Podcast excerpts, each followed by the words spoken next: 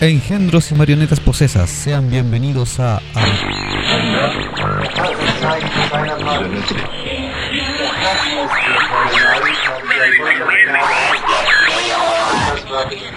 este programa. Acabas de invocar un portal hacia lo que no conoces. Bienvenido seas a Habitantes del Vortex.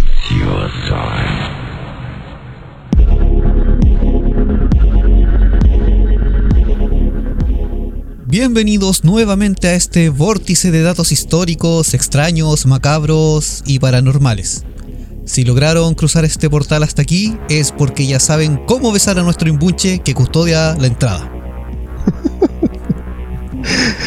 Hoy nuevamente hemos sacado a la Ouija para contactarnos con Jumi, quien se encuentra ahora en el estudio 2. Hola Jumi, ¿cómo estás? Muy bien, un poco resfriado, pero por suerte solo es eso. Ese sonido fue de, de tu PC. Sí, correcto. Silencien las notificaciones, por favor, para una mejor experiencia. La tecnología me abruma. Ya, espero no haberte silenciado a ti. No, no me silenciaste. no, no me silenciaste. Ahora, Jumi, ¿estás en el estudio 2 o en el estudio 3? Porque ahora estamos grandes. Sí, en el estudio 3. Me parece. El estudio 2 no me llega la señal de la Ouija. Ah, ya. Como que se cae el planchet. Claro. No, no pasarían cosas similares a, a cuando estábamos en el, en, en el programa de Nitan Otakus, que se caía la plancheta y hasta ahí no más llegaba la, la comunicación. Sí, pero era de algunos solamente que se caía. Sí, se les caía la plancheta y no, no podíamos unir todas las letras que, que querían decirnos. Para hoy tengo un capítulo que te va a gustar, Jumi. Sí, todos los capítulos me gustan. Sí, pero es que este incluye eh, xenofobia o racismo, incluye sangre, incluye guerras y un personaje muy particular. ¿Piñera? No. Porque es sabido que en todas partes te puedes encontrar un chileno, sin importar dónde. Incluso YouTube nos ha mostrado tutoriales para hacerlo sin problemas en cualquier lugar del extranjero en la actualidad. Pero, primo, ¿tú te imaginas un chileno durante la Segunda Guerra Mundial? Me lo puedo imaginar de formas bastante hilarantes, pero supongo que tienes una historia para eso.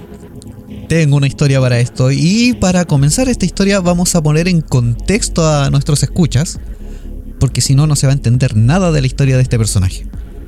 En un comienzo, para quienes no lo sabían, Chile tuvo una postura neutral ante el conflicto bélico de que todos conocen como la Segunda Guerra Mundial, porque tenía una importante presencia económica y migratoria en ambos bandos en conflicto, o sea, para los aliados y para la, resistencia, por.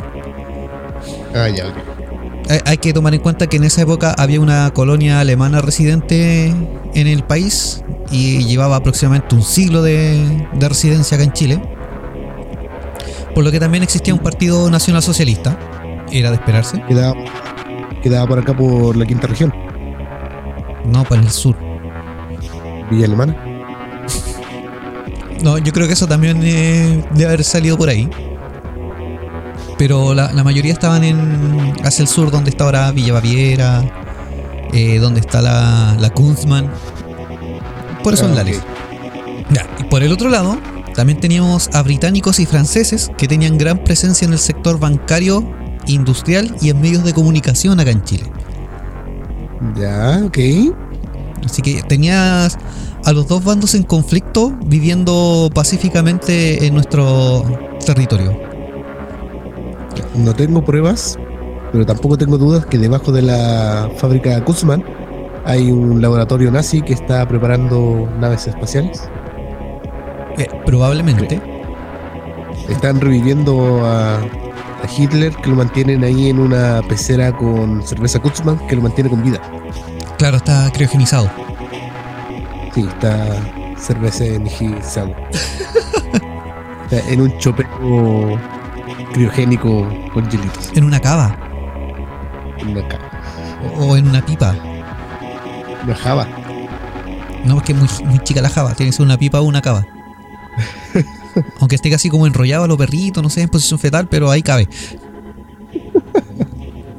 Ya va para que sigamos con el tema. La neutralidad de Chile fue declarada abiertamente por el presidente Per- Pedro Perro Pedro Aguirre Perro. Cerda. Dos animales juntos, un perro y una cerda. No, es que yo me equivoqué, era Pedro Aguirre Cerda. Ese es el presidente. El perro agarra a la cerda. También. Bueno, en esa época éramos dependientes económicamente de Gringolandia y la cosa se puso color de hormiga y más o menos tensa en el año 1941 al entrar Estados Unidos al conflicto bélico. O sea, se metió Estados Unidos a la pelea y ahí quedó la cagá. Ya, sí, ok. Después del ataque... ¿Ah? Sí, A donde se meta esta ya se queda, queda la caga. Es que ahora la va a quedar en grande, mira.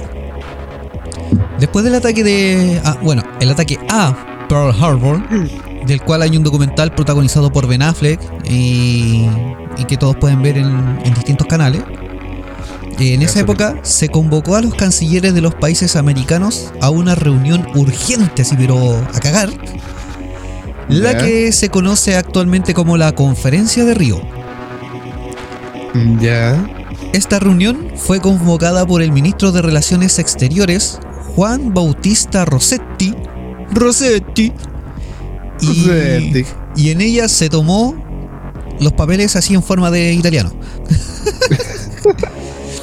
bueno, en esta reunión se tomó la decisión de romper relaciones diplomáticas con Japón, Italia y Alemania, con el fin de mantener los principios solidarios con- de, o sea, de solidaridad continental. Ya. O sea, que siguiéramos siendo neutrales, ¿cachai? Eh, o sea, más que neutrales. Que se rompiera lo- eh, las relaciones diplomáticas con estos tres países para que se prestara el apoyo a Estados Unidos y a todo lo que era el continente am- norteamericano y sudamericano. Más que nada por eso. Ya. Ah, ya. Ok, ok. No más pasta para ello. Claro, no más pasta. Eh, debido a que ninguno de estos tres países ya mencionados había dado motivos a Chile para romper estas relaciones, fue que se mantuvo la postura neutral. O sea, dijeron, a la verga, seguimos neutrales nosotros. También estaba la posibilidad de un posible ataque por parte de Japón a- a- hacia Chile, ¿cachai? Si es que se rompían estas relaciones.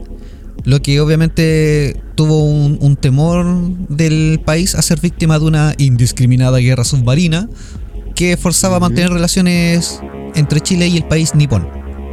Además que también lo habían amenazado de que ya no le iban a mandar manga y no iba a haber anime nada, ¿cachai? Entonces ahí los otaku, Claro, no, iba- no, no íbamos a poder hacer más doblaje. no, pues ya no, no iban a poder a- hacer cosplay ni nada. Claro. Iban a cancelar todos los eventos de anime y ya no iban a salir animes por Chilevisión en el Club de los Tigritos. Claro. Y esto sin mencionar los resultados económicos junto a la importancia social y cultural de la colonia alemana. Todo esto hizo que a Chile le diera ansiedad y no jugara con ningún equipo. Incluso hasta la esposa del presidente era de descendencia alemana. Así que pa' que te. La doña puso la pura mira nomás y le dijo, a, a ver, ¿queréis romper eh, relaciones con, con mi familia y, y con mi país natal? Así que hasta la madrugada del 13 de marzo de 1942, todo estaba tranquilo. Hasta ahí llegó la neutralidad. Ya.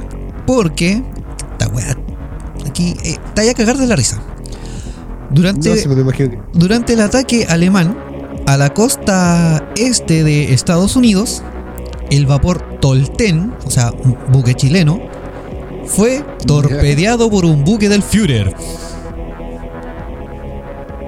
¿Qué hacía un buque chileno ahí? Ahora vas a saberlo. Los hechos se dieron de la manera más absurda que podemos imaginar en el Vortex. Si ya hemos escuchado weas raras, esto es como una de las guindas de la torta. Ya, ok. Bueno, al menos la, la forma en la que vamos a relatar esta. Eh, eh, esta. Este capítulo va a dar esa impresión de que fue de la manera más absurda. El buque Tolten se ocupaba de transportar salitre a Baltimore, Gringolandia, eh, y al proceder de un país neutral tenía que seguir ciertos requisitos y son protocolos muy simples, los cuales incluían mantener a la vista la bandera de procedencia, que indicaba que era un país neutral, mantener encendidas las luces al navegar de noche. Esos eran los dos requisitos básicos. Adivinen qué falló. Como buenos chilenos, tan, tan buenos que somos para seguir requisitos, tenemos que dejar la cagada. Eh, que sí y no.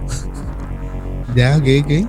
Si pensaste que apagaron las luces navegando de noche, acertaste, pequeño engendro. Eres uno de los nuestros. Me imaginé que podía ser eso. Bueno, para que no te vean las patrullas en, en, en pandemia, cuando sales de noche a carretear. claro, una cosa así. apagan las luces. Claro. Eh, eh, Es algo parecido. Porque el capitán Aquiles Ramírez dio orden de apagar las luces del buque y navegar de noche a oscuras. Y lo voy a hacer como lo diría mi compañero Jumi. ¿Por qué? ¿Pero por qué? Según la investigación, un patrullero estadounidense interceptó al vapor Tolten y según la versión norteamericana, se le sugirió al vapor navegar a oscuras am- eh, o modo incógnito, pero según la versión del único sobreviviente, esta fue una orden insalvable. Oh. Cuando yo lo leí me imaginé algo así como... Capitán, se acerca un patrullero norteamericano. Ya, vea qué quiere porque estoy ocupado. Ah. El subordinado A. eh, hello, ¿cómo poder ayudar tu you? Um, hola, eh, nosotros ver que llevar bandera chilena. Por favor, evite navegar oscuras. Ah, ok, ok. El capitán después llama a su subordinado eh, y dígame, marinero, ¿qué le dijeron? "Eh, mire, ¿sabe qué? No cacho mucho de inglés, pero creo que quieren que apaguemos las luces. ¿En serio? Sí, al menos eso es lo que entendí. Y no se escuchaba muy bien, pero debe ser para que no nos vean y, y nos cuiden. Puede ser. Buque alemán. Mein Capitán, barco sospechoso al frente. Orden. Caput. Y ahí fue el caput. Torpedo al Tolten, weón. Muy bien. Tras este hecho, murieron 27 marinos de nuestra armada y nuestro país fue presionado por Estados Unidos para dejar de lado la neutralidad, ya que esta posición permitiría el actuar de espías alemanes en nuestro territorio. Ya. Aquí empiezan conspiraciones después. Yo tengo mis conspiraciones sobre lo que pasó. Tal vez vas a coincidir con las conspiraciones que están acá. No lo creo. El gobierno chileno aceptaría dejar de ser neutral bajo la condición de tener mayor asistencia militar por parte de Norteamérica, que era lógico, o sea, si salíais de, de tu neutralidad, te iban a tener que proteger, porque obviamente ya iba a estar apoyando a, a Estados Unidos y, y toda la, la resistencia, ¿cachai? ¿Ya? El presidente Roosevelt invitó incluso al, al presidente Ríos a que visitara Estados Unidos con la esperanza de que este último rompiera relaciones con el eje antes de su partida. O sea, al eje me refiero a Italia, Japón y, Claro, claro. y Alemania. Que incluso a ese eje se le conoce como Roberto. Roma, Berlín, Tokio. Roberto. De hecho, así estaba escrito en, en el, en el archivo histórico. Ya, sí. Em, bueno, apuesto que eso lo, lo hizo chileno. no lo hicieron creo que los alemanes. Así como que hicieron el anagrama ellos. Y no sabían que Roberto era un nombre. Eh, es que era como una clave. Entonces probablemente sí sabían que Roberto era un nombre, un nombre pero quedaba como un, un código, ¿cachai? Ya. Bueno, no obstante, un par de semanas antes del encuentro secreto, perdón, des- del encuentro entre el secretario de Estado subrogante, eh, Summer Wells, se mandó un discurso con el que dejó la cagá. Y cito. Y cito. No puedo creer que las dos repúblicas todavía permitan por mucho tiempo que sus vecinos americanos sean apuñalados por la espalda por emisarios del eje que operan en sus territorios. El palo iba dirigido a Chile y Argentina. Así, seco. Lógicamente, Chile se escandalizó, se, se agarraron de las mechas, se asustaron, a otros les dio ansiedad, que la pura escoba. Al presidente le dio la weá y suspendió el viaje a Gringolandia. Así, no quiero nada más con estos weones. Pero cabe destacar que el secretario Wells no estaba tan equivocado, ya que se desbarató una serie de redes de espionaje alemán que formaban parte de la llamada Operación Bolívar, y esto provocó que la opinión a favor de la ruptura se hiciera más intensa. O sea, igual los buenos no estaban tan equivocados en sus pensamientos y eh, lógicamente los alemanes se aprovecharon de la neutralidad de Chile y tenían su- sus cosas secretas acá. Sí. Ya llegando a este contexto, podemos entrar de lleno al tema de hoy, porque desde 1941, en la capital de Rumania, Bucarest, un chileno cumpliría un papel fundamental en favor de la comunidad judía residente en ese país. ¿Y qué andaba haciendo ahí? Ahora se los contamos. Sí, entre comillas. La historia comienza en la ciudad de Linares en el año 1882. Ya. Ahí nace Samuel del Campo. Proveniente de una familia acomodada, estudió ingeniería en Europa y en 1918 se desempeñaba como inspector de la publicidad para la venta de salitre en la Embajada Chilena de París. Cáchate el mío cargo, pues weón. Sí, dicho así suena bonito. El loco se encargaba básicamente de hacer buena publicidad al salitre y es como cómprennos. Claro. Cura el cáncer. También. Alinea los chakras. Salitre bueno para la piel. También. Se puede fumar. Y además se fuma. Añádale sabor a su cerveza. Ponga el salitre. También. Puta, tenía diversas formas de. diversas campañas de publicidad. Este señor del campo ocupó diversos cargos diplomáticos en Bélgica y Francia. En mayo de 1941 fue designado cónsul chileno en Rumania. Y mientras permaneció en ese cargo, también se encargó de representar al gobierno polaco en exilio en Londres, ya que desde 1940 Chile había asumido la representación de los intereses de dicho gobierno en el exilio ante Italia y Rumania.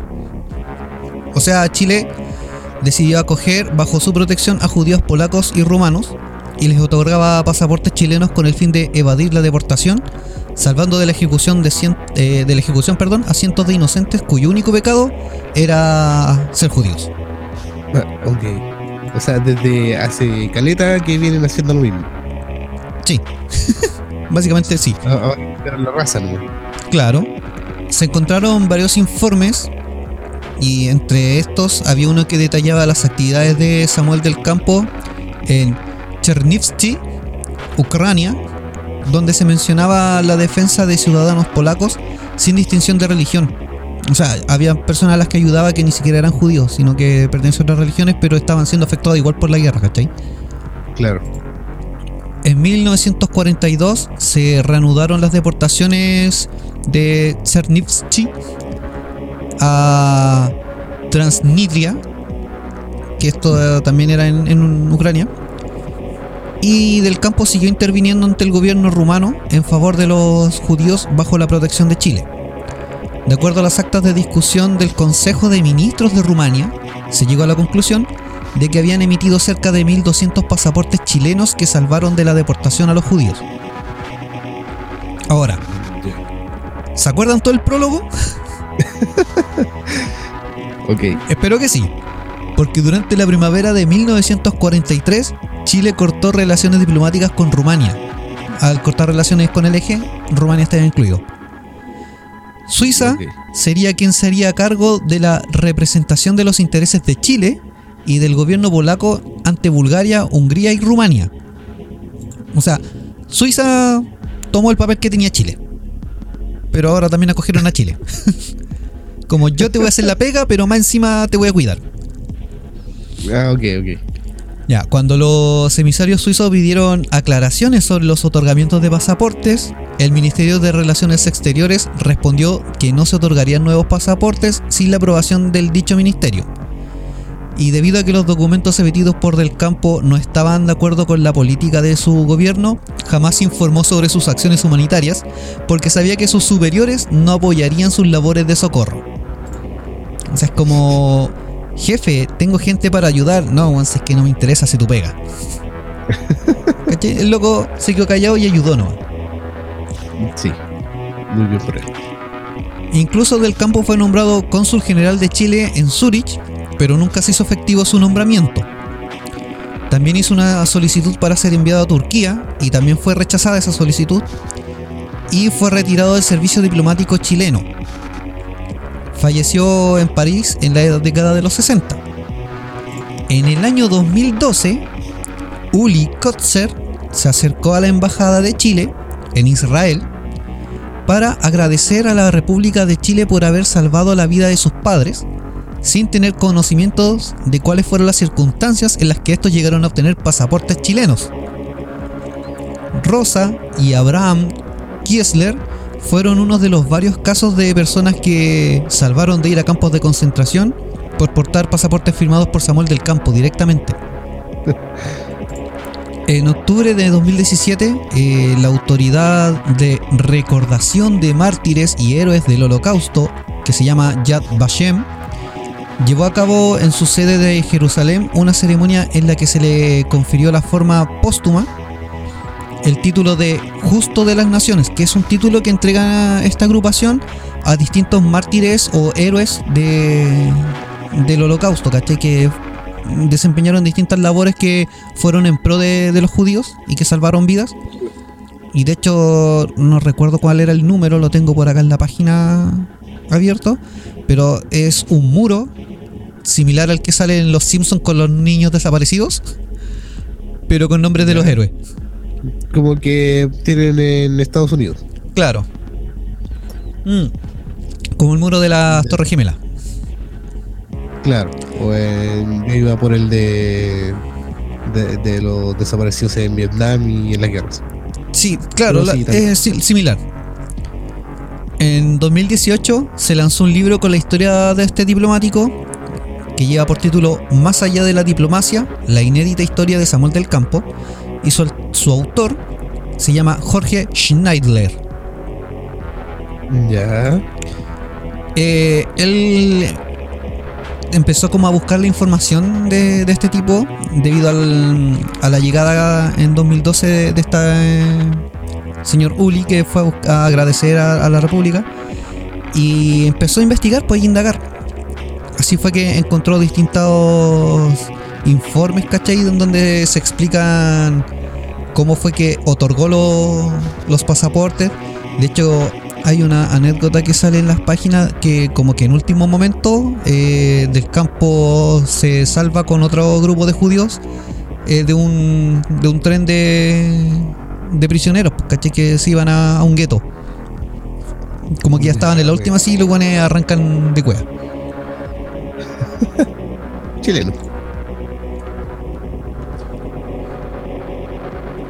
Que me pillaste justo bebiendo, así que no te puedo contestar al tiro. ¿Cachai? Y esta es, la breve historia de, este señor Samuel, Samuel del Campo. Estuve buscando lo que más pude y casi todas las páginas eh, coincidían en lo mismo. De hecho, lo que más me llamó la atención fue el, el tema de- del hundimiento del, del buque, pues, weón, así. Por, por un malentendido terrible, weón. Como te dicen, no navegues de noche con las luces apagadas para que los buenos te vean y no te tiren un, un misilazo. Es la primera Ah, weá ah, no puedo. hacen. Y la primera weá que hacen. ¿Cómo para qué? Ah, no puedo. Mira cómo lo hago. Capuch. Primero estoy seguro que el capitán estaba muerto de borracho. O a lo mejor estaba en el bañito, po. Segundo, el, el que entendió mal seguramente era Jaimito o José. O, o el guachu.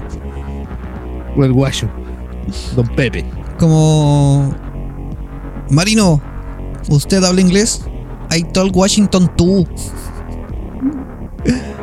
También puede que Don Jaimito era el que estaba encargado de reemplazar las ampolletas de esa, de esa luminaria. Pero lo aplazó hasta última hora porque era de noche, hacía frío y, y jugaba la selección. No, yo creo que cambió las luminarias, pero se le olvidó subir el automático. A lo mejor no pagaron la cuenta de la luz. No llevaban suficiente salitre. Les cortó la luz. No alcanzó el- la extensión. O había un Brian arriba del, del buque. No, yo creo que el capitán estaba muy borracho. Hizo una apuesta con Don Jaimito. Y le, le presumió sus habilidades como capitán, como buen chileno, eh, muy humilde. Y él, sabiéndose el camino, incluso con los ojos cerrados, cortó las luces y empezó a navegar. Claro. O a lo mejor dijo, a ver, Juan, ¿cuánto duramos con las luces apagadas? Creo que no fue mucho. Era para ahorrar batería. Puede ser. Don Jaimito necesitaba dónde enchufar su teléfono. Desconectó el enchufe de las luces, conectó el celular. Claro, te- tenían que cargar la radio. Claro, Porque ese tiempo no había smartphone. pero estoy seguro que era Don Jaimito. Puede ser. Es lo más probable. Pero es como la manera más, más indigna de que te bombardeen un buque, pues, weón. Sí. En todo caso, en lo que revisaba, los documentos anexos, eh, estaba la teoría conspiracional de que como Estados Unidos quería que sí o sí Chile y Argentina renunciaran al, al tema de la, de la neutralidad, eh, engañaron a, al capitán del buque para que apagara las luces, ¿cachai? Y fuera en blanco fácil de, del ataque alemán. Entonces, al lograr que fueran atacados por los alemanes, eh, Estados Unidos le decía después al gobierno chileno, mira, si es que los alemanes se pasaron por la raja tu neutralidad y, weón, eh, mándale las cartas, devuélvele los peluches y toda la weá y ya no juguís más con ellos. A lo mejor Don Jaimito era gringo. Era el gringo infiltrado. A lo mejor se llamaba John. Yo Jaimito. John Jaimito. No, que que sea de, de esos gringos del lado de México. Ah, ya, sí. Eh, Entonces pasaba piola como chileno. Infiltrado. Puede ser, sé que no, no, es, no es mala teoría. Pero la teoría de la conspiración decía eso, que Estados Unidos eh, urdió este maléfico plan para que se pitearan el buque chileno. Pero también puede que los alemanes hayan confundido la bandera de Chile con la de. Con la de Texas. Eh, No, pero fue netamente No, no. porque estaba vaga la luz. pero a lo mejor tenían rayos de visión nocturna y algo así. Sí, también es probable. Ellos tienen Sí, tecnología alemana, pues. Sí, Tecnología de son alemanes. Sí. Du hast. Du hast mich. Sí, ahí salió Till Lindemann y dijo Fire Fry y se pitearon el buque. Estoy seguro que iban escuchando Ramstein a todo volumen en el. Sí, justo iban en esa canción y por eso cada vez que decían bang bang, los buenos disparaban un cañonazo y le llegó al buque chileno. Por andar jugando no lo debe. Ahí estaba Fritz, que estaba pilotando la- el submarino, cabeceando y le dio por accidente al botón del torpedo. Claro. Cacha las la, las teorías culiadas que sacamos. ¡Main Capitán! Caput. y ahí quedó la caga. Apoyó el vaso con, con su cerveza alemana justo en el botón. Se le dio vuelta la cerveza sobre el panel de control y cuando empezaron a limpiar pasaron a llevar el botón. O a lo mejor Don Jaimito estaba en el submarino, que era un chileno que estaba trabajando ahí de la limpieza, y pasó a llevar el botón. También. Don Jaimito deja la cagada en todas partes. Solo usar Jaimito. Me, imagino a Don Jaimito con el con su uniforme gris, con su bigote de brocha, con una boina como la que se usaba antes en Chile, y con su escudillón con pelos menos. De esa boina tipo eh, Pablo Neruda. Sí.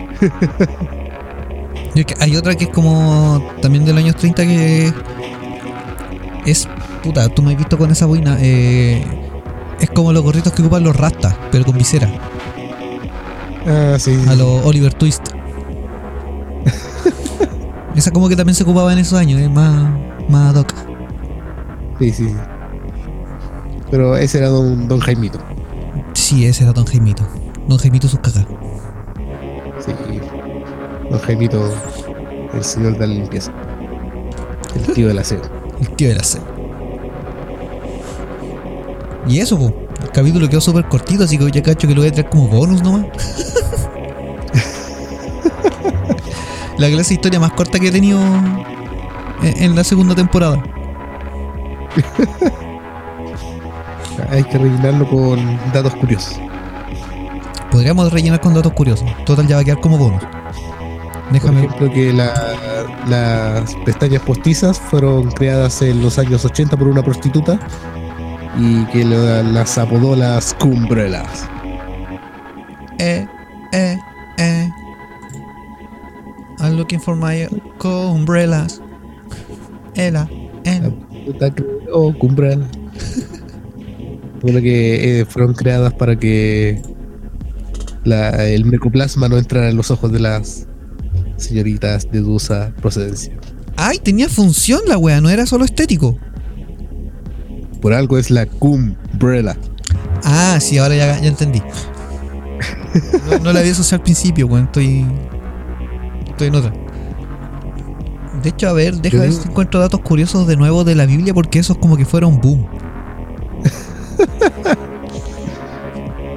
Aquí tengo un chileno que llegó hasta el ejército alemán. A ver, dale, porque eso va de la mano con la wea que estamos hablando. Eh, te lo voy a enviar. Ah, pero. eh, creo que esta página es de donde también saqué la info. Más abajo está la historia de Peter, Peter Hansen. Hansen, aquí está, Peter Hansen. Nacido el 30 de septiembre de 1896 en Santiago de Chile. Alcanzó la mayoría de edad y se marchó a Alemania, ingresando al ejército del Segundo Reich para combatir como voluntario en la Primera Guerra Mundial, ya que al hablar alemán podía permitirse tal lujo. El loco choro. Sí. En 1916 fue seleccionado para combatir en las trincheras donde se distinguió hasta el final. En un regimiento de artillería. ¿Mish? Por sus méritos fue ascendido a teniente después de finalizar la Gran Guerra, retornó a Chile y allí estaría bastante tiempo ya que no podía volver a Alemania al no poder ejercer de soldado por el limitado número de soldados de la República de Weimar había puesto a la Wehrmacht. Durante los años 20 su tierra natal fue su hogar hasta que las cosas cambiaron en el 33 y Adolf Hitler se alzó al poder. Ahí fue que Hansen regresó a Alemania, ingresó a las SS y el NSDAP con el número de militante 2800, no, 2.860.864. Manso número, pues. Eran caleta. Imagínate todos los 2.860.863 personas que había antes que él. ¿Cómo los llamaban, weón? Encima, los, números, encima los números en alemán, weón. Es que él era el último y era como el morenito, con pelo crespo, con los pantalones en las rodillas parchadas. En las SS ascendió como un rayo y en 1934 pasó de SS Scharführer a SS Obertruppenführer. En 1935 llegó a SS Hauptmann, Hauptmannführer. Oh, los nombres cuádricos. Y a principios del 39 se había convertido en SS Oberturmannführer. Para cuando estalló la Segunda Guerra Mundial era SS Standartenführer y ya dirigía sus propias baterías de artillería en el frente. En 1940 entró a formar parte de, la de las recién creadas Waffen SS o Waffen SS con el grado de SS Oberführer, siendo de esta manera uno de los primeros extranjeros no europeos durante la primera etapa del conflicto entró eh, poco en combate, pero al llegar en 1943 se distinguió notablemente en la batalla de Kursk, dentro del ejército de Kemp.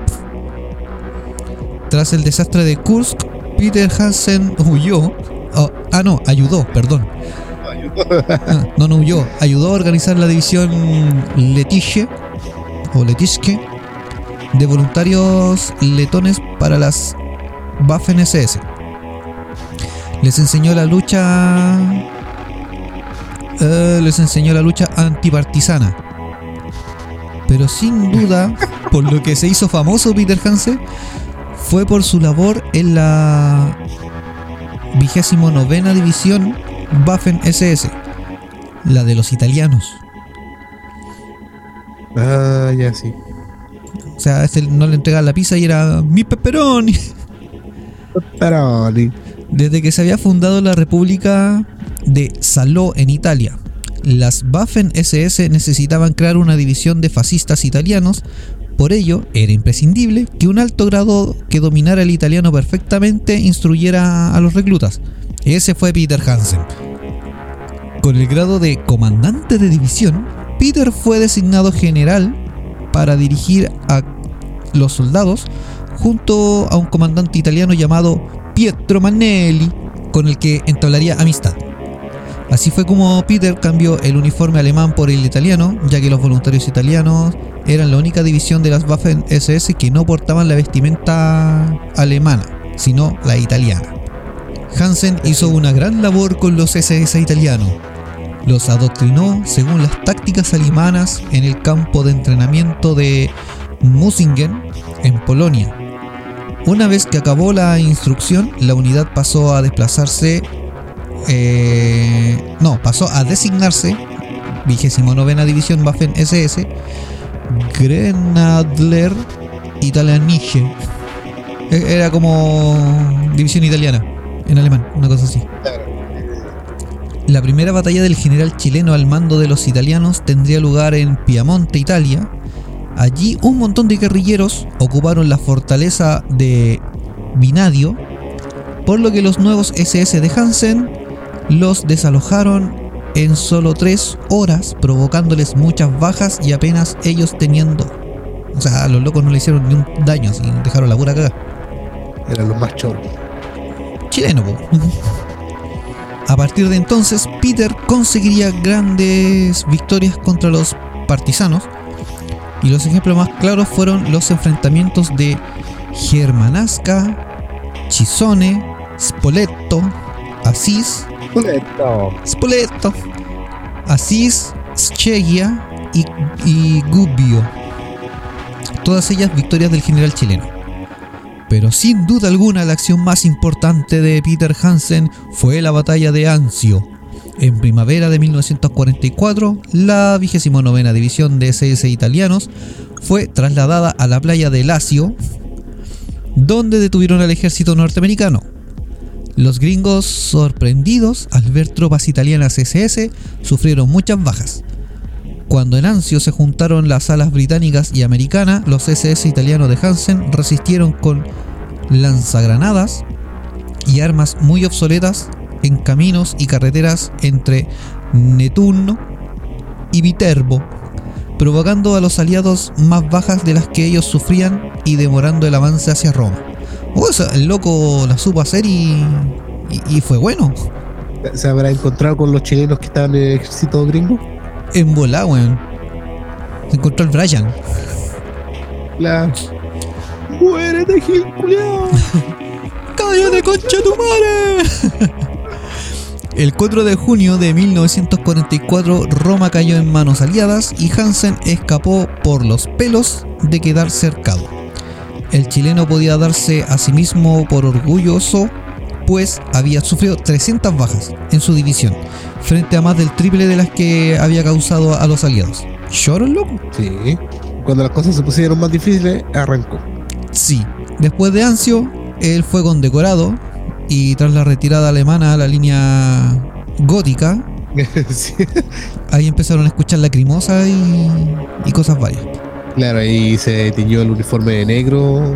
Empezó a usar eh, sotana usaba- claro, se ponía rímel. y se iba a la blonde. la uña. Bueno, ahí como estaba en Alemania, se iba a Blondish.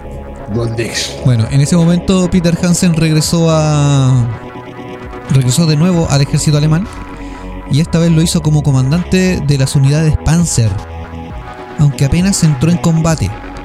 Al final de la Segunda Guerra Mundial intentó escapar a Chile, pero al entrar en guerra junto a los aliados se lo impidió por lo que tuvo que quedarse en Alemania. ¿No le gustó el hueveo? que ese por hueón. Durante muchos años residió en tierras alemanas sin poder regresar a Chile, qué pena.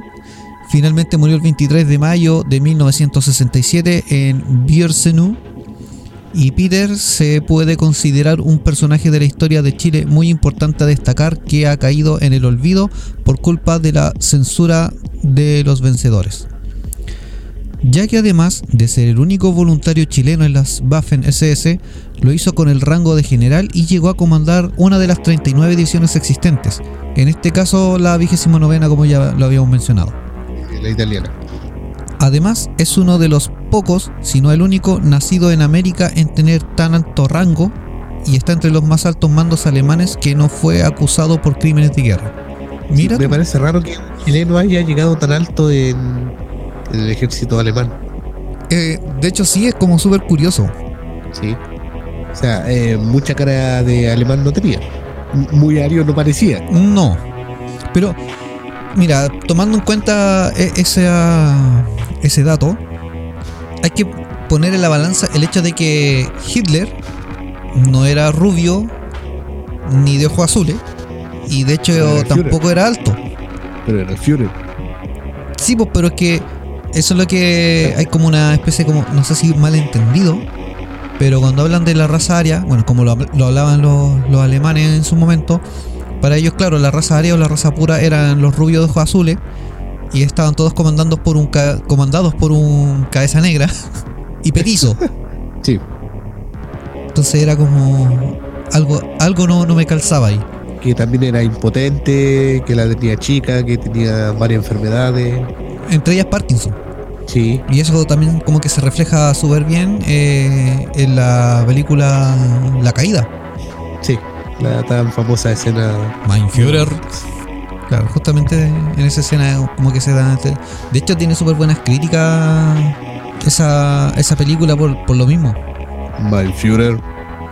Un chileno. Un chileno entró al ejército con un alto rango. Váyanse aquí todos los culiados que no sean chilenos. Váyanse aquí todos los que tienen entrada para ir a ver a la selección. Mein Führer, este año tampoco viene el Arkenciel. Váyanse de aquí todos los culiados que ya compraron entrada y que no la van a poder usar. Pero cuático este Pedro Hansen Machuca.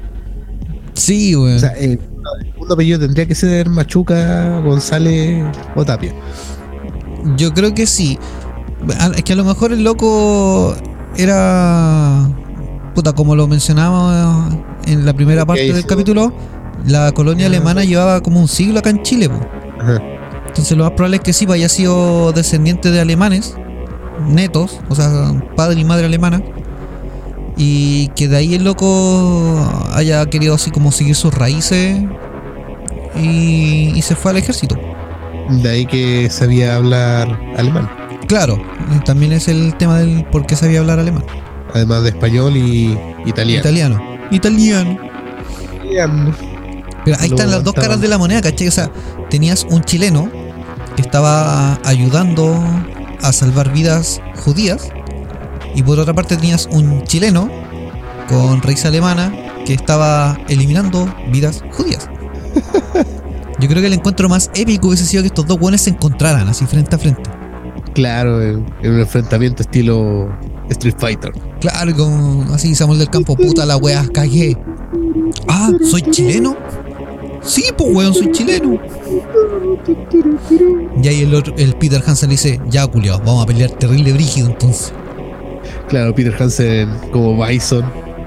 Sí. Es que weón, eh, la foto que tengo acá sale con el sí, con el. Sí, pues sale con el uniforme alemán, po. De hecho es es muy similar al, al uniforme militar chileno de los oficiales. Ajá. O sea, yo los veo y es como ver a una foto de, de Pinochet, ¿cachai? Con, con el uniforme. Sí, se parece. Así que le pongo bigote. y- No, de hecho Bison no tenía bigotes, po. No, Bison no tiene bigote. Ah, pero Bison no se llamaba Bison. Bison era Vega. Ah, ¿Sab- ¿Sabías ese dato curioso tú o no? tal vez lo escuché por ahí, pero no. Ya, mis queridos contertulios, ahora vamos a otro tema pa- para que vean que somos dispersos. Se supone que en Street Fighter, en la versión japonesa, no sé si a algunos les ha pasado que cuando juegan Street Fighter hay personajes que tienen los nombres cambiados. Entre ellos está, por ejemplo, Balrog, que en otros juegos aparece como Bison. Balrog era el, el boxeador, para que se pongan en contexto. Y resulta que los japoneses le habían puesto originalmente Bison a- al boxeador como una sátira de Mike Tyson. Entonces por eso se llamaba M. Bison. No es como que él se llamara Mr. Bison el general, como le decían acá en Chile algunos. Sino que era Ah, como sí. eso. Era la, la sátira Mike Tyson, era Mike Bison. Por eso M. Bison. Y el general que todos conocían como Bison era originalmente Vega. Y Vega, que era el, el español, era Balrog.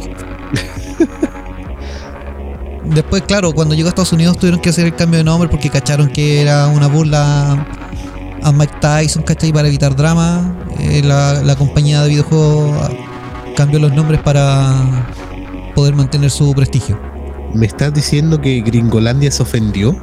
Qué raro. Tal vez te suene raro, pero sí, se sintió ofendido. O a lo mejor Lo lo hicieron tomaron- antes para que no se sintiera ofendido. Sí, sí, sí. Para que no les diera ansiedad. Claro. Bueno, ahora sí ya podemos finalizar este, este episodio que incluía eh, guerra, sangre y racismo. Fome la wea. un encuentro próximamente en cines. Un, un cuasi encuentro épico. Sí, necesito un- una película crossover de esos dos personajes. Creo que empiece como dos series de Netflix. Claro. El- La, sí, la serie de y la serie del, del otro. eso lo llamaríamos el. El campus verso. Bueno, en todo caso, igual editando el capítulo va a quedar cortito, pero ya no va a quedar tan cortito como pensaba. Pero hay- que no, no imagino a estos dos chilenos enfrentándose. O sea, como a Peter, todo digno, todo alemán, llegando. Weón. ¿Y si este estaba arriba del buque que bombardeó al, al otro? ¡Oh! Estaba en el submarino. Claro. Como Don Peter, hay un, un buque sospechoso. A ver, déjenme ver. Ah, son chilenos y van con la luz apagada. Bombardearlo por weones. Bautizado. Claro. Balazo por Longi. Claro. A lo mejor venía de alguna de esas poblaciones medio turbias. ¿Me estás diciendo que en Chile hay poblaciones turbias y de dudosa reputación y que se catalogan como peligrosas? No, para nada. Si, hubiera, si fuese así, el gobierno tan eficiente haría algo para ayudar a esas poblaciones y poner más seguridad. Ah, ok. Entonces eh, estás perdonado porque pensé que estabas mencionando eso. Que acá en Chile no pasa eso. No, para nada. Somos los jaguares de Latinoamérica, no podemos tener pobreza. Tenemos reinas para todo. Tenemos más reinas que Inglaterra. Somos tan eficientes que el 10% de Chile gobierna el país completo. Eh, sí, Tan eficientes que un presidente puede gobernar solamente con el 7% de aprobación. Sí, weón, que. Qué bacanes somos. Ya, cerremos la cortina de la, de la cueva por hoy. Sí. Ya, Porque si no, ya nos vamos a dispersar mucho. Por último, ya hacemos otro, o- otra grabación para otra cosa. Bueno, ahí quedaron varias historias en esa página donde investigamos. Eh, sí, de hecho estaba echándole un ojo, así que esa después la, las voy a reforzar más. Ajá. Ya bueno. Ahora sí, gente, no, nos despedimos. Esperamos que esta clase de, de historia no haya sido tan aburrida. Sí, Aunque para variar nos fuimos por las ramas en algún momento. sí, pero no tanto como en el último crossover. No, bueno, ahí nos invitaron a hablar de terror y terminamos hablando de sandía en el culo. Sí, Se me ocurrió un dibujo para esa wea. Voy se a me hacer. ocurrió una polera para esa wea. También. De hecho, vi una polera que tenía algo similar. Que tenía que ver con un conejo y los huevitos de Pascua. Ah, sí, ok. Muy bien.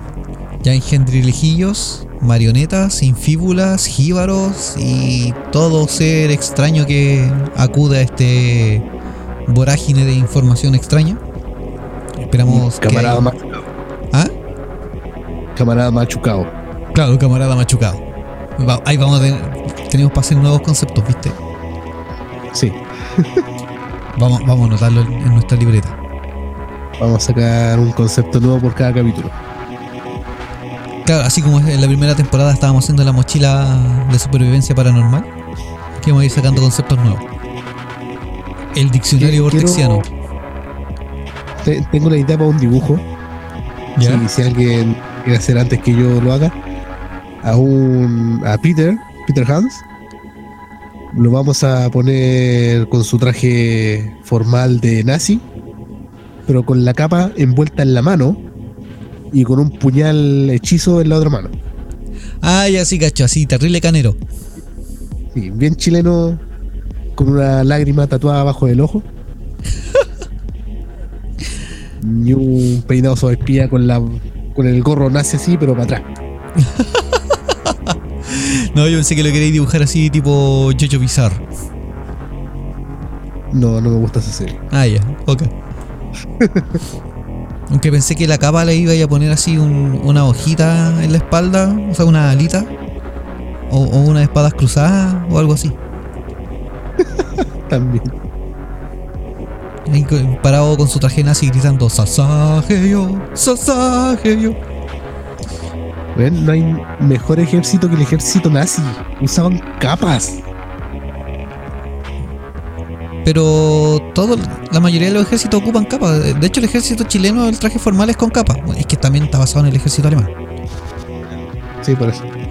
Pero estos locos son. Son, son bacanes, tienen estilo. Sí, Los respeto por eso. sí. Sí, yo, yo lo respeto por eso también. Si yo pudiera, también saldría con capa a comprar. Que se mueva con el viento. ¿Y quién dice que no se puede? Sí, ahora con. Ahora sí se puede. Si podemos andar con kit, ¿por qué no podemos usar capa? Uy, con kid y capa.